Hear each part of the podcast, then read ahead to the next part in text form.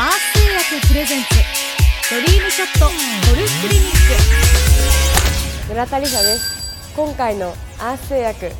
ドリームショットゴルフクリニック。私村田理沙がショートアイアンのレッスンをお届けします。さてショートアイアンといえば8番や9番などがありますが今回は9番アイアンでレッスンしていきたいと思います。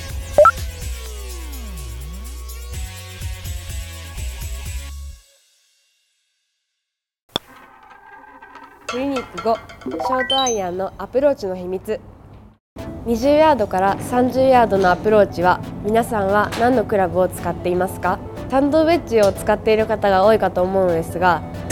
そういう場合は、えっと、ショートアイアンで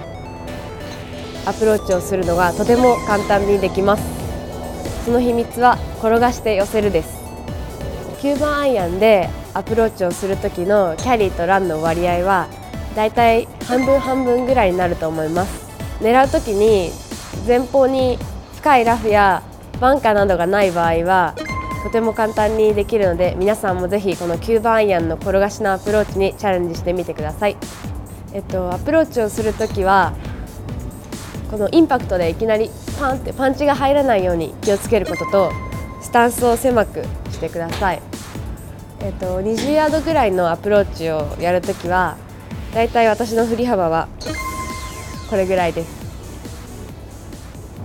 それでは打ってみましょう実際のコースに出てグリーン周りのアプローチに行くときにサンドウェッジしか持っていかない方が多いかと思うのですが、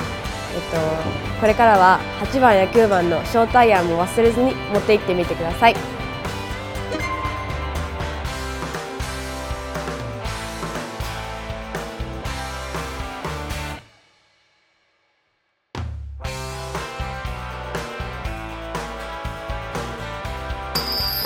これで転がし。